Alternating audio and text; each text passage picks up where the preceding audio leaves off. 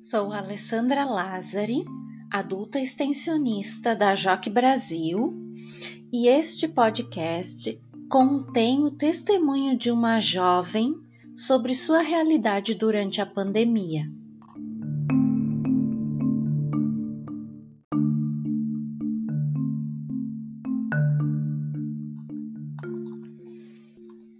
Isabela Vaz, tenho 16 anos no dia a dia, ajudo nas tarefas domésticas, cuido dos sobrinhos, assisto séries na TV e estou me preparando para a volta às aulas presenciais.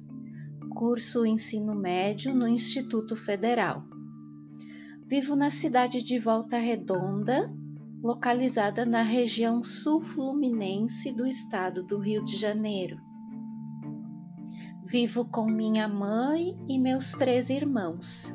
São cinco pessoas que vivem num apartamento no conjunto habitacional Ingá. É muito bom morar no bairro, porque tem tudo por perto, como supermercado, farmácia. A pandemia impactou a vida de todas as pessoas. No início, eu achava que a vida voltaria ao normal ao normal logo, como todas as pessoas.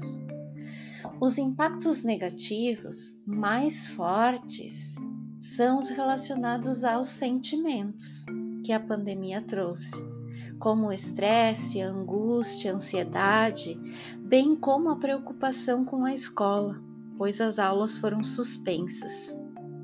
No início, também haviam mais brigas entre as pessoas da família, e minha mãe perdeu o emprego.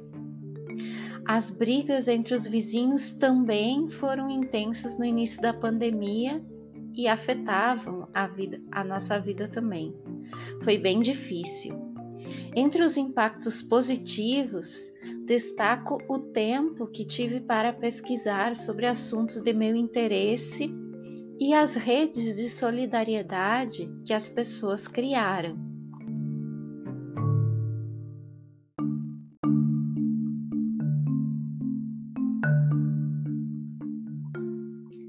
Sobre as redes, entendo que a união é muito importante para enfrentar esse momento da pandemia. Ajudar é muito legal. Mesmo com pouco, as pessoas se dispuseram a ajudar. Isso é positivo. A gente se sente impotente muitas vezes diante da realidade e descobrir algo que a gente pode fazer para ajudar, sendo uma coisa boa, é muito legal. A JOC, junto com outras organizações, criaram a rede chamada Ação Entre Nós, que nesse momento de pandemia organizou e distribuiu alimentos básicos para muitas famílias, entre elas as famílias de jovens que participam das atividades da JOC. Não só ajudou a minha família, como também ajudou outras pessoas. As redes têm mobilizado muito, muitas pessoas para atender as necessidades de sobrevivência. No início da pandemia foi bem difícil, porque minha mãe perdeu o emprego. Mas depois o tempo foi passando, conseguiu outro emprego. Percebo que muitas pessoas não puderam ficar no isolamento social e ainda não podem, porque nem todos os serviços fecharam. Quem está trabalhando precisa continuar trabalhando porque precisa sobreviver. E quem está desempregado precisa buscar algo para trabalhar e também sobreviver. Minha maior preocupação é com a escola em si, porque já uh, perdi bastante tempo. Desde março as aulas não estão ocorrendo e o ensino online não deu conta de todas as aprendizagens.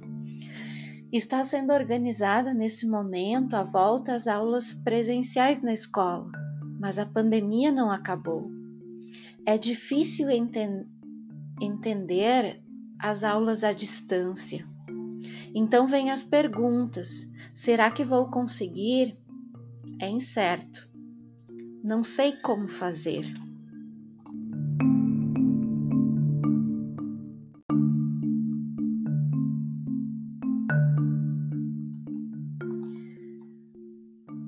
Maior preocupação é com a escola em si, já que perdi bastante tempo desde março e o ensino online não deu conta de todas as aprendizagens, além de ser muito difícil entender o conteúdo à distância.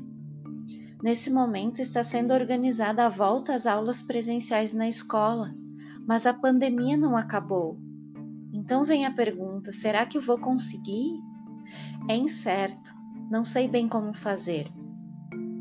Minha família e eu temos recebido poucas informações sobre as formas de viver o novo normal, muitas através da internet e da TV, mas nem tudo é informação.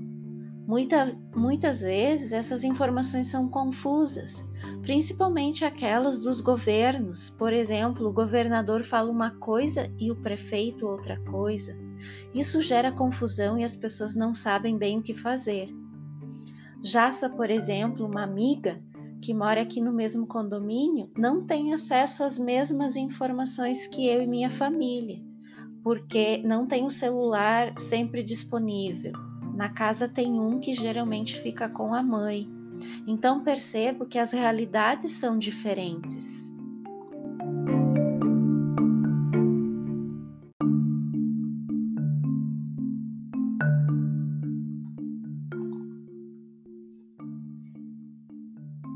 Percebo que há um número de pessoas que estão sendo desprotegidas e abandonadas. Entre essas pessoas, muitos trabalhadores que já estavam desempregados e outros que perderam seus empregos durante a pandemia.